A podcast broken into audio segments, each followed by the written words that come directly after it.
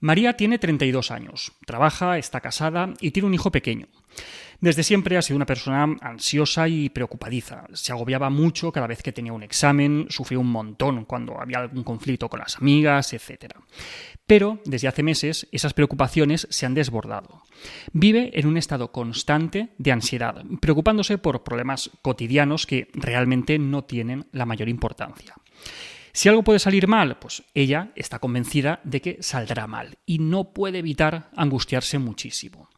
En el trabajo vive siempre en un ay. Eh, cada vez que su hijo tose, ella lo vive como si fuera algo gravísimo. es, es un sin vivir. Y por si no fuera poco, pues cada vez le cuesta más concentrarse, tiene problemas de sueño y vive constantemente cansada.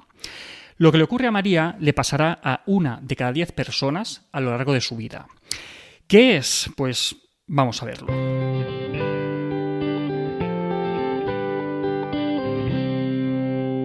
¿Te preocupas con frecuencia por problemas cotidianos?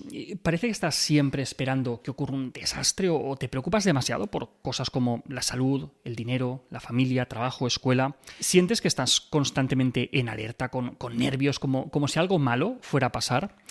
Estos síntomas son muy conocidos por las personas que tienen ansiedad generalizada, un trastorno de ansiedad muy frecuente que experimentará hasta una de cada diez personas en algún momento a lo largo de su vida. Tener ansiedad es algo normal, que forma parte de la vida. Todos sentimos ansiedad y todos tenemos preocupaciones. Por ejemplo, ¿quién no se preocupa de vez en cuando por su salud, por, el dinero, por, por, la familia? Vamos, todos lo hacemos. Sin embargo, hay personas cuyas preocupaciones les abruman hasta el punto de llegar a interferirles con su día a día y les hacen sentir mal constantemente. Las personas con, con TAG, con trastorno de ansiedad generalizada, se preocupan con mucha frecuencia por asuntos cotidianos, sean más o menos relevantes, incluso cuando no existen motivos racionales para preocuparse. No es lo mismo preocuparse de vez en cuando por algunas cosas o, sentirse ansioso por los eventos estresantes de la vida que tener una sensación constante de ansiedad o, de miedo que interfiere en el día a día. Esto es lo que les ocurre a las personas con ansiedad generalizada, que pueden sentir ansiedad y preocupaciones durante meses o incluso durante años. El tag eh, no aparece de la noche a la mañana, sino que es algo que se va desarrollando progresivamente. Y muchas personas con, ansiedad generalizada explican que, han sentido ansiedad y, nerviosismo durante, durante toda su vida. Es habitual que, los síntomas comiencen alrededor de los 30 años, aunque niños y adolescentes también pueden sufrirlo, pero con menos frecuencia que los adultos. Por lo general, eh, cuanto más pronto empiezan los síntomas, más complicaciones suelen darse.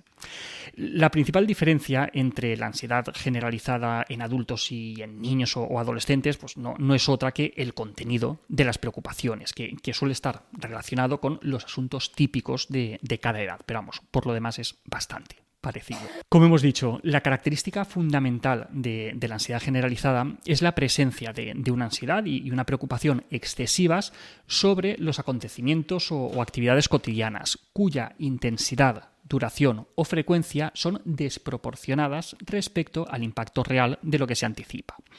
En otras palabras, que, la ansiedad se produce por la preocupación de que ocurra X. Pues bien, esa ansiedad acaba generando más malestar que si el propio hecho X acabara ocurriendo realmente. De todas formas, el objeto de la preocupación no tiene por qué ser siempre el mismo. Es, frecuente que, las personas con TAG eh, vayan cambiando el objeto de, sus preocupaciones. Hoy puede ser una cosa, mañana otra, pero siempre con un elevado nivel de angustia y de malestar. Una consecuencia muy habitual de la ansiedad generalizada es la dificultad para hacer las cosas de una forma rápida y eficiente, ya sea en casa o en el trabajo. ¿Por qué? Pues la preocupación consume tiempo y energía a la persona y eso le dificulta ser rápida y ágil. Y por si esto no fuera suficiente, los síntomas asociados a la ansiedad generalizada, como la tensión muscular, el nerviosismo, el cansancio, la dificultad para concentrarse, los problemas de sueño, pues no hacen más que echarle leña al fuego. Otra consecuencia de la ansiedad generalizada pues, se relaciona con la educación de los hijos, ya que las personas con preocupación excesiva suelen tener dificultades para fomentar la confianza en sus hijos por su propia inseguridad. Hay tres diferencias fundamentales entre la ansiedad que experimenta una persona con, con TAC, con ansiedad generalizada, de la ansiedad que puede tener cualquier otra persona. En primer lugar, la intensidad. La, ansiedad que experimenta una persona con trastorno de ansiedad generalizada es muy elevada e interfiere con el funcionamiento diario, por ejemplo, a nivel laboral, familiar, social, mientras que la ansiedad cotidiana ni es tan intensa ni afecta tanto a la persona. En segundo lugar, eh, las preocupaciones de una persona con ansiedad generalizada son más penetrantes y más duraderas, no, no se van de la cabeza con la misma facilidad que las preocupaciones cotidianas que podemos tener todos. Y en tercer lugar, eh, en las personas con trastorno de ansiedad generalizada suelen aparecer de la mano de la ansiedad eh, ciertos síntomas físicos como inquietud, nerviosismo, eh, facilidad para fatigarse, problemas para concentrarse, irritabilidad, tensión muscular, trastornos del sueño y otros. Y bien, ¿por qué se produce este trastorno? Pues como suele ocurrir, son muchos los factores que influyen, pero el componente genético es bastante importante.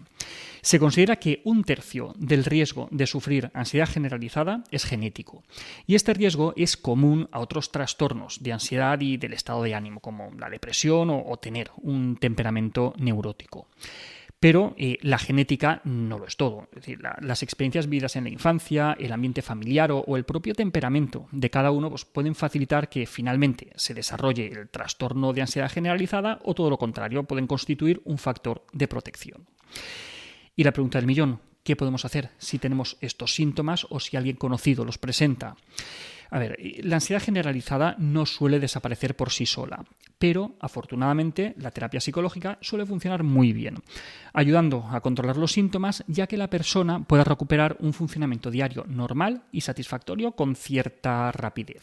El enfoque cognitivo-conductual y la terapia de aceptación y compromiso, por ejemplo, han demostrado su eficacia en el tratamiento de, este trastorno. En, la terapia cognitivo-conductual pues, se enseña a la persona diferentes formas de, de pensar y de comportarse y de reaccionar ante distintas situaciones para ayudarle a sentirse menos ansiosa o menos preocupada. Por su parte, en la terapia de aceptación y compromiso pues, se suelen emplear más ejercicios experienciales y se busca la aceptación de estos pensamientos y el compromiso de la persona con sus valores y, con sus metas. lo que se hace es promover la acción comprometida en la dirección que más beneficie a la persona. En los casos más resistentes o, con más síntomas, pues, también se pueden emplear temporalmente algunos fármacos como complemento a la terapia.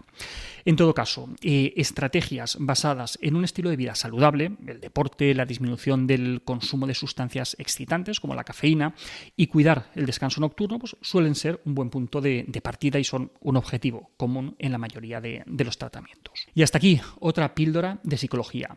Si os ha gustado, eh, podéis ayudarnos compartiéndola. Además, tenéis muchos más vídeos y muchos más artículos en el canal de YouTube y en albertosoler.es. Y en todas las librerías, nuestros libros, Hijos y Padres Felices, Niños sin Etiquetas y nuestros cuentos infantiles, Tengo miedo y tengo un nudo en la barriga. La semana que viene, más. Un saludo.